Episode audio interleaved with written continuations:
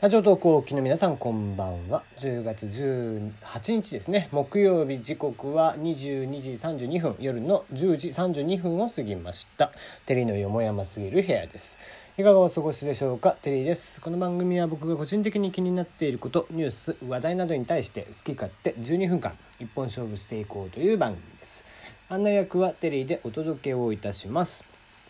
なお番組ではツイッターで、えー、質問箱用意しておりましてそちらに、えー、おはがき等々おはがきじゃねえね、えー、ご質問等々受け付けております。ご意見ご感想あればそちらに送ってください。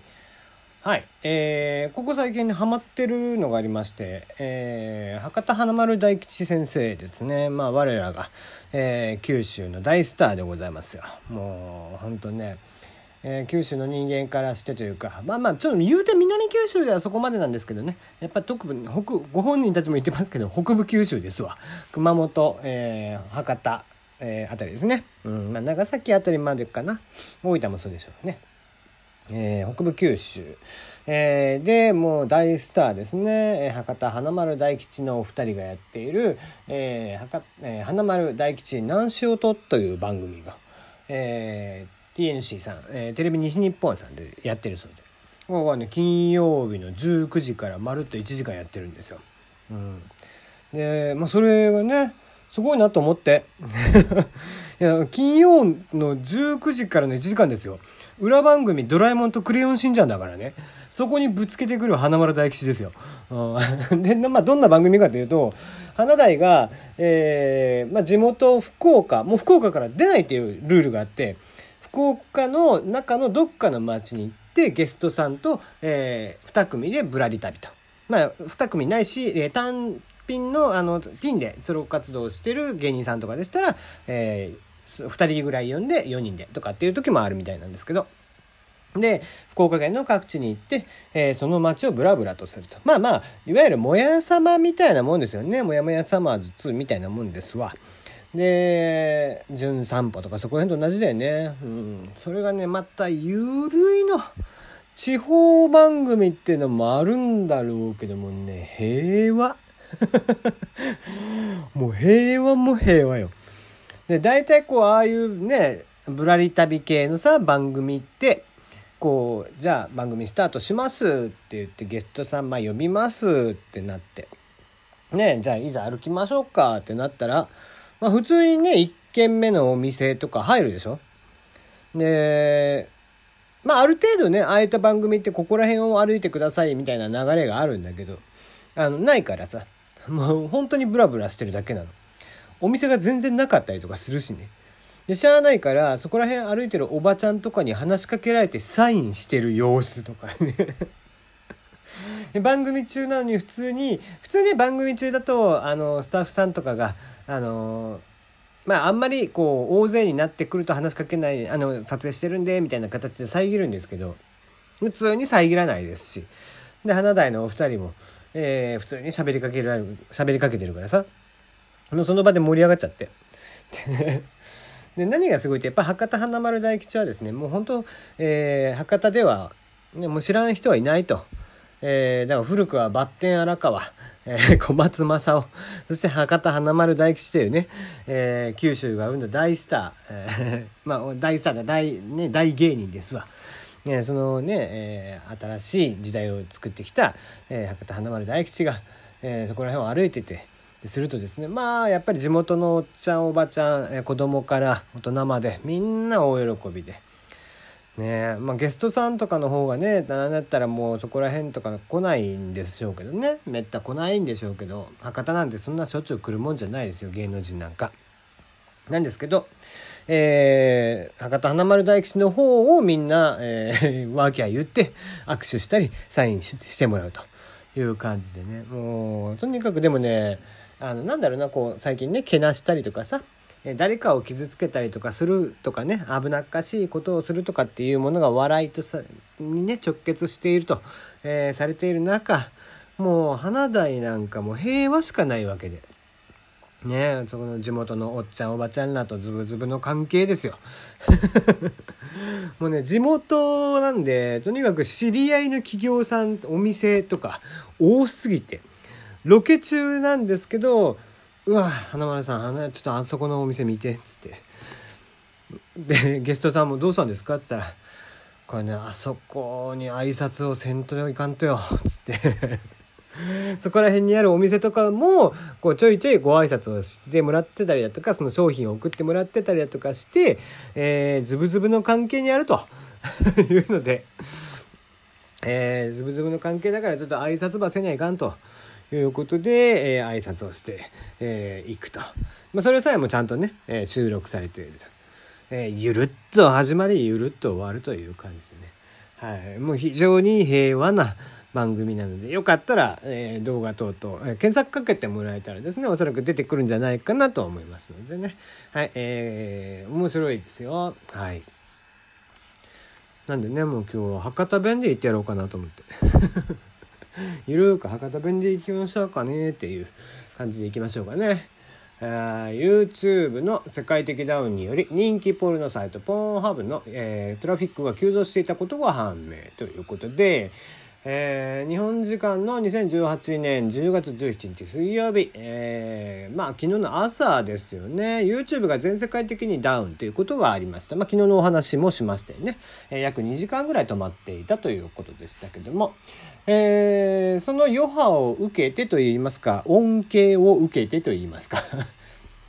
えー、大手ポルノサイト、えー、ポーンハブ、えー、こちらへのトラフィックが急増したことが、えー、早速報告をされました。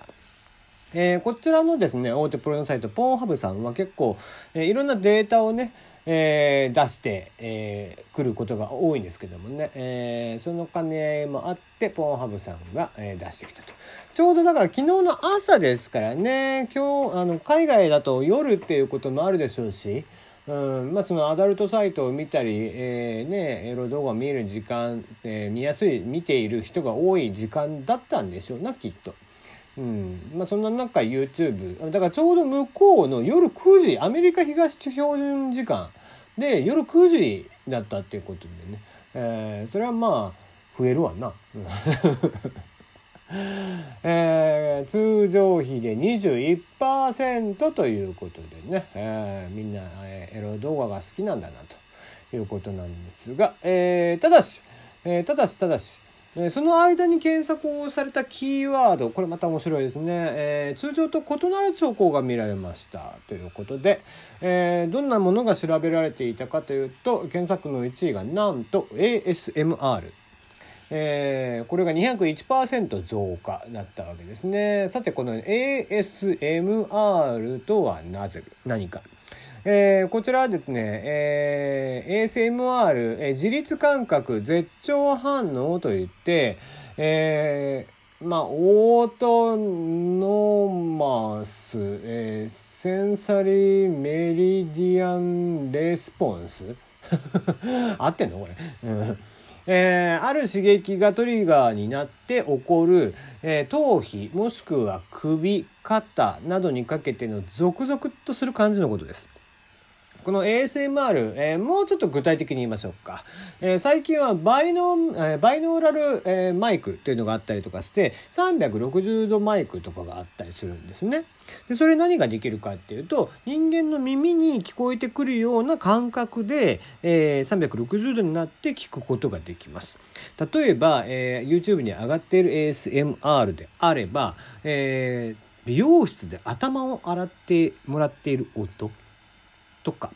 えー、あとですね、えー、まあちょっと萌え系だと、えー、まあ、女の子キャラの人とかが耳元で何か言ってくれる BL 系だと、え、男の子が、え「君のことが好きだよ」とかって言ってつぶやいてくれるのが単純につぶやいてるんじゃなくて本当に耳元でささやいてる感じになる。っていう感じで、えー、それがねしかもかなりリアルに聞こえる。でそのせいもあってだから VR でさえー、いわゆるよく一番見やすいのだとそのジェットコースターのね VR の動画があったりとかして、えー、見ていると錯覚に陥る残、えー、残って錯覚に陥るじゃん、えー、下っていく時にこう体がふわっとする感覚。それと似たような感覚で、えー、今度は体感としてうん。えー、似たような体感としてゾクゾクっとするような例えばこう蚊がね耳の周りを飛んでるとかちょっとあ鳥肌立つみたいな感じがあるでしょ？ああいうことです、えー、それを音だけで表現をするということですね。で、えー、なぜポーンハブで ASMR が増えたかというとこの YouTube で最近 ASMR というのが非常に人気があって、えー、それはなぜかというと ASMR は比較的そのリラックス効果が強いと。いうことで寝る時にその ASMR の音をヘッドホン等々で聞きながら寝ると非常に安眠ができるっていう傾向にあるということで ASMR が YouTube で非常に人気。ということですね。でじゃあアダルトの ASMR って何かっていうとそれは、えー、そうですね、まあ、女性と交尾をしている男性と交尾をしている時の音であったりだとか、まあ、女性男性からのそのひ卑猥なつぶやきであったりだとかとかとかっていうことまあまあ要は、えー、エロコンテンツとして ASMR がやっぱり存在することは存在するということなんですよね。なので、えー、YouTube から流れてきたポーンハブに来ちゃった人たちが、えー、ASMR 要は音だけなんで YouTube でも消されないんですよ ASMR って、えー、よっぽどのものじゃないと。なので、えー、その ASMR の音声を聞きに来ていたっていうことがあるんじゃないかなとは思いますね。これ面白い結果だったなと。えー、思いますね。なんと、えー、通常費の201%、はあ、だから3倍ですよねいつもより。えー、結果としてね。約1%増なのであ2倍か？あ違う違う違う。3倍だよね。プラス201%なんでね。はい。えー、まあちなみにね、えー、この ASMR は中国ではですね、まあ、もう全面的に勝手に、えー、低俗なポルノコンテンツという、えー、勝手な、まあ、何ですかね、認識をされて、えー、もう今は中止になっています。なので、えー、中国の動画サイトでは見れないっていうことになっていますね。はい。えー、今日は ASMR についてお話をしました。